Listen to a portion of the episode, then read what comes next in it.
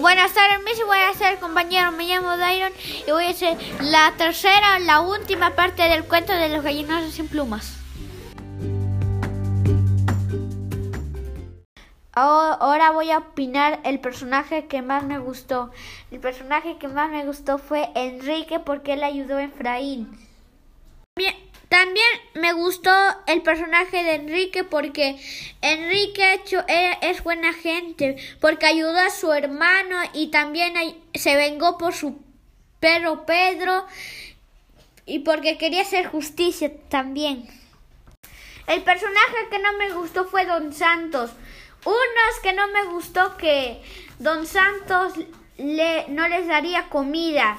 Dos, lo que no me gustó que Don Santos le daría comida cruda porque eso les daría más hambre. Y tres, le daría y también no, le, no le, les insultó.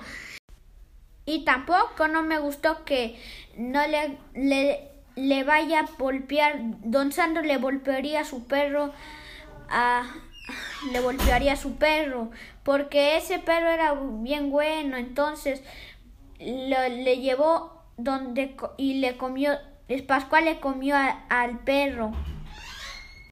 También, pero más que me gusta al final es porque los, los hermanos se hayan ido del abuso de Don Santos.